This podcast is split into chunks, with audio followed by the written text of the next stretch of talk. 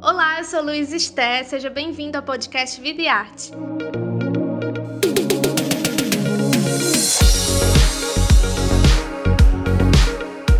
Nessa nova temporada, a gente vai conversar com diversos artistas brasileiros. Toda semana, um novo episódio vai estar disponível no seu agregador de podcast favorito. Para acompanhar o bate-papo na íntegra e mais detalhes sobre o projeto Vida e Arte com Vida, assine o Povo Mais, a plataforma multistreaming do Povo. Ah, e não esquece de acompanhar o Vida e Arte nas redes sociais e nos seus cadernos especiais do jornal o Povo.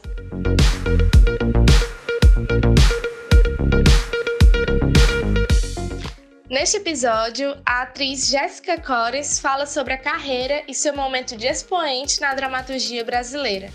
A artista interpreta Camila, a sereia da série Cidade Invisível da Netflix, e integra o elenco do seriado Casa de Vó, da Uolo TV, ao lado de Margarete Menezes.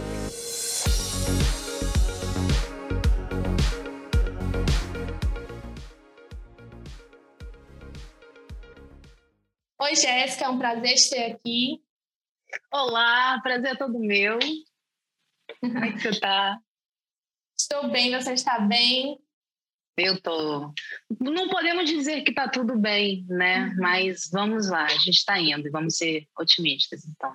Sim. Sejamos. Jéssica, para começar a nossa conversa, eu gostaria que você nos contasse um pouco sobre o início da carreira, como que foi esse início como modelo e o que te levou à carreira de atriz. Olha, é, tudo começa sempre pela minha família, né? especificamente pela minha mãe, que introduziu a mim, meu irmão e a todos da família também a arte, né?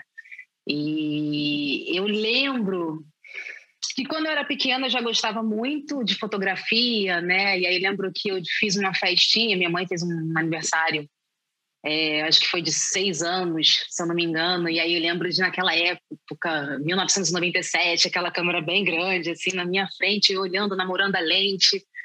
E eu acho que naquele momento, talvez, sabe, naquela fase, tem despertado esse interesse em querer fazer parte da arte, né? Eu ainda não sabia até então.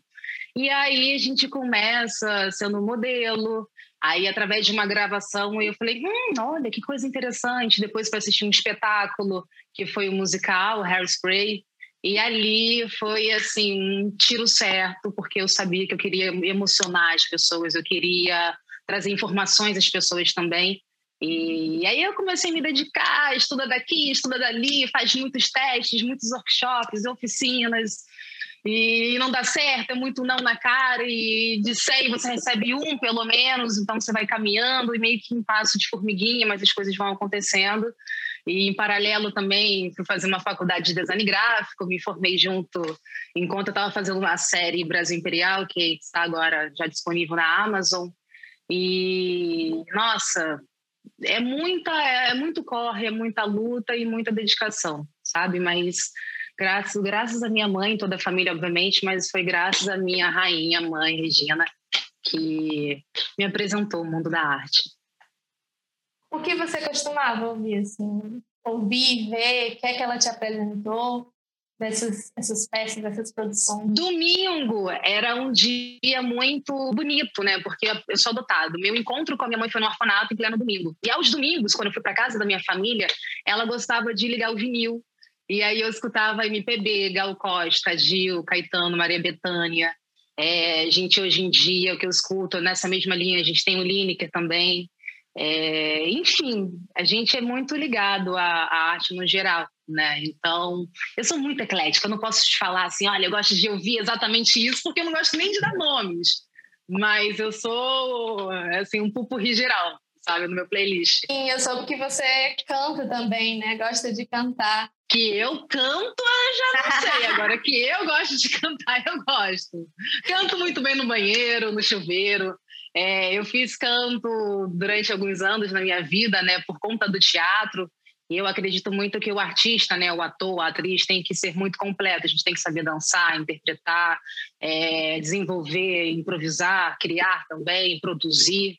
E, e, se eu pudesse assim, me classificar como uma atriz completa daqui a uns anos, porque é essa minha meu foco, né? Eu gosto do, da expressão corporal, então tudo que eu faço, né? Tudo que eu crio eu tento muito introduzir um pouquinho de cada coisa, né? Assim, na série Cidade Invisível da Netflix, a gente fez um trabalho de corpo que foi intenso, além da atuação também, teve voz também, então é tudo muito interligado. Para quando chegar, como foi agora, né, em Cidade Invisível, tá com o corpinho, instrumentinho todo afiado ali, afinadinho, para fazer um bom trabalho. Teve nada também, né, na série é, Cidade Invisível para os nossos, para nossa audiência, queria também dizer que Camila, é, na série Cidade Invisível, que já está confirmada, ela é a sereia, então ela teve que ter uma experiência ali com o nado, né? E tem muita... Menina, experiência, eu tive que aprender a nadar, né? Antes tarde do que nunca, e a gente faz tudo pela personagem também. E foi um prazer e foi desafiador demais aprender a nadar. Mas Deu certo, deu certo. e como foi esse processo, Camila, assim, da preparação de elenco para a série? É, foi quantos meses? Em quanto tempo você aprendeu a nadar? Olha, foi muito corrido, exatamente assim. Quanto tempo eu aprendi a nadar, eu não sei, mas eu sei que dentro de um mês eu tive que mostrar um resultado né, para a produção, porque a gente tinha que já trabalhar o efeito especial e antes da gente ali na verdade não antes mas quando a gente começou a gravar a gente já começou a, a trabalhar entender como é que seria o efeito especial né esse corpo da sereia. Então foi foi muito corrido. Eu morando no Rio de Janeiro tipo aqui que eu fazia meu treino todo gravando em São Paulo eu tinha duas folgas na semana e aí eu pedia pelo amor de Deus deixa eu ir para o Rio de Janeiro. Aí eu aproveitava pegava um dia na semana aqui mas assim no início mesmo antes das gravações é, é, era mais tranquilo, né? Porque não estava vivendo direto em São Paulo, então eu passei direto um mês no Rio de Janeiro aprendendo, aprendendo, aprendendo. Depois fui para São Paulo, então fiquei meio que lá e cá. E o mais legal, assim, o mais divertido é, foi, foi fazer a cena embaixo d'água, né? Que eles deixaram, não sei porquê, para o último dia de gravação. Que eu pensei assim, gente, por que, que eles estão deixando para o último dia de gravação? Vai que eu acho que eles não querem que aconteça realmente nada, né? E de fato, graças a Deus, não aconteceu nada, porque a real é que quando eu soube que eu tinha passado no teste, eu menti. Eu disse que eu sabia nadar e aí eu falei, caraca, eu não posso perder essa, eu não posso perder essa personagem só porque eu não sei, eu não sei nadar. E aí quando me perguntaram, falaram assim, perguntaram assim, Jéssica, você sabe que a sua personagem é uma sereia, né? Ela sabe nadar, né? Eu, você sabe nadar? Aí eu, ah, sim, claro. E eu, meu Deus do céu. Então foi foi muita dedicação mesmo, porque tive que cobrir, né, assim, essa é a expectativa da produção inteira. Então, mas foi um, foi um processo muito bonito e muito natural, né? E a gente bota elementos também. Eu fiz dança do ventre, dança oriental. É, foi muito importante para a personagem, para ela ter aquela sinuosidade toda, né? Eu acho que também a nossa femininidade toda. Eu, Jéssica, particularmente, é, eu não tinha tido uma personagem tão focada, sabe, no feminino, nessa mulher, nessa potência toda. E a Mayra Matar, que foi uma professora, que é uma grande artista, uma grande bailarina, é, foi, foi assim um processo, como eu disse no início, assim, um processo natural. Foi muito bonito, prazeroso demais. Até para eu me conhecer mais também. Então, foi tudo. Foi muito importante fazer isso, esse processo. Sim, a série ela fala um pouco sobre contato da natureza, né? Que você teve esse, esse contato além que é com a água por causa da sereia. Você tem, tem um afeto assim, com as histórias do, do folclore? Você costumava escutar é, quando era criança? E não, né? Eu acho uhum. que a geração de hoje, a nova geração, né, que vem. Eu sou já, já tô no mundo há um tempo, né? E aí eu percebi que a geração de hoje em dia ela não está linkada, ela não sabe muito bem o que é o folclore brasileiro. É, eu lembro que antes do nosso lançamento da coletiva de imprensa, eu tinha perguntado para alguns amigos, assim, filhos de amigas que têm sete, oito, dez, muitos não sabiam. Aí eu falava assim, olha, estou é, para lançar uma série assim, assim, assim, assada, e a gente tem folclore brasileiro, vai ter a cuca, o saci, o curupira, e a criança ficava, cuca? Curupira? E eu fiquei chocada, porque nessa idade, assim, na minha época, lá atrás, eu sabia disso, né? E eu, bem mais jovem, assim, antes de ter nove anos, acho que com seis anos, sete anos na escola, a gente tem esse contato, né? E, e assim, para mim foi um pouco chocante, né? Ter que reapresentar, apresentar novamente a nossa cultura, mas que tudo bem, porque é, até assim, para mim, é um ponto de vista que eu estou mostrando para essa, para essa, essa criançada da família, né?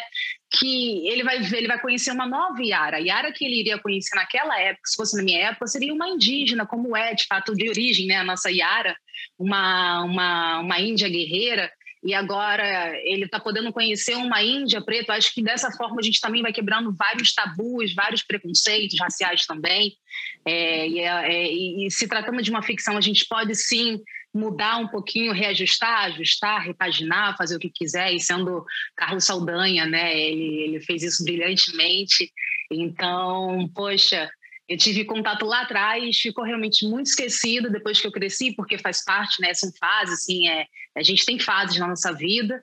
E agora com a série pude reviver e apresentar não só para essa nossa geração no Brasil, né, mas assim para o mundo inteiro, né? A gente consegue apresentar é, o que, que, existe dentro do Brasil também, né, para os gringos lá fora, para os estrangeiros, né? Então eu fico muito contente quando eu recebo mensagens de outras línguas, de outros países, falando: caraca, como assim? Curupeira tem fogo, gente? Como assim vocês têm poderes? Exatamente isso. Então é lindo compartilhar a cultura brasileira.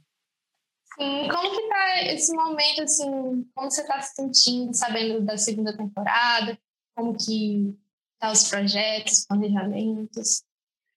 Eu tô ansiosa pra caramba e ao mesmo tempo, caramba, eu vou ter que fazer de novo a mesma personagem, né? Eu já tô no, eu trabalho como atriz já há alguns anos, ainda não tem a Fernandona, a Fernanda Montenegro, ela fala assim: "Olha, a gente já pode se considerar ator, atriz, né, artista, quando tiver aí 10 anos de carreira". Eu não tenho nem 10 anos ainda, né? Eu tenho sete anos de carreira, então é um tempo. Estou começando, digamos assim, né? É, o que, que você tinha perguntado mesmo, menina? Desculpa. Fui falando, era, fui falando. Era sobre como você está se sentindo sobre a. Ah, sim, temporada. sim, sim. E aí, como a Camila é uma personagem totalmente diferente do que eu já tinha feito, né? Do que eu fiz até hoje. Ela é meu xodó total, eu sou apaixonada pela Camila, mas fazer novamente a mesma personagem, então assim, dá aquele medo e fala assim, gente, mas eu tenho que ter aquela mesma essência, o mesmo trabalho assim, no olhar, o mesmo corpo, né? Por mais que a gente evolua também.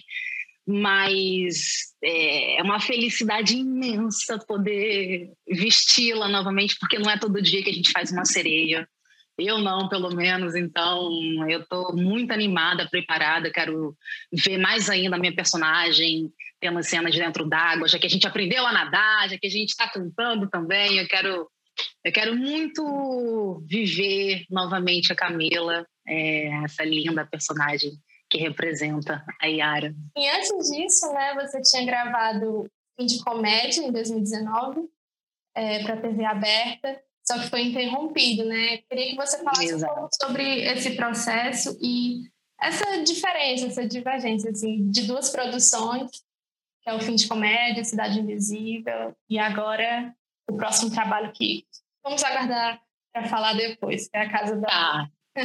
Fim de Comédia, a gente tem a direção de Jéssica Queiroz, que é uma diretora super jovem da periferia de São Paulo, e o Marcos Borges é o nosso autor. E, poxa, faltando em torno de cinco diárias né, para finalizar a gravação inteira da nossa série, que se passa no Rio de Janeiro, no subúrbio do Rio de Janeiro.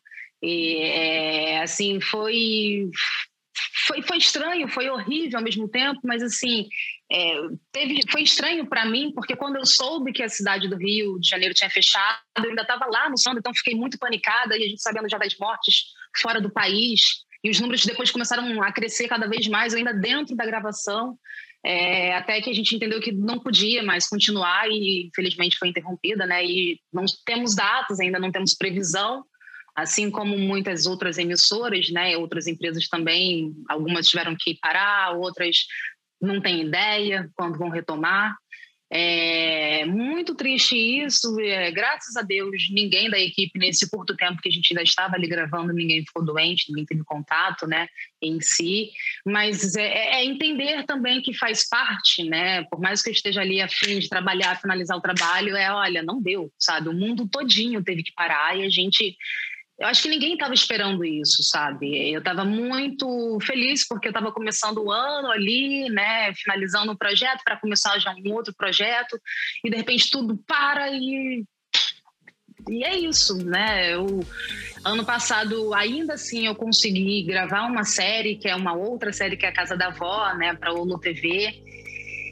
Mas é, é, eu falo que é estranho gravar porque você não, não, você não sabe de que forma, que meio que você vai ter esse contato com Covid, sabe? Então é, você tem que estar muito confiante, você tem que estar muito bem de saúde. Para continuar acompanhando esse bate-papo, acesse o Povo Mais, a plataforma multistreaming do Povo. O link de acesso está na descrição desse episódio. Até a próxima!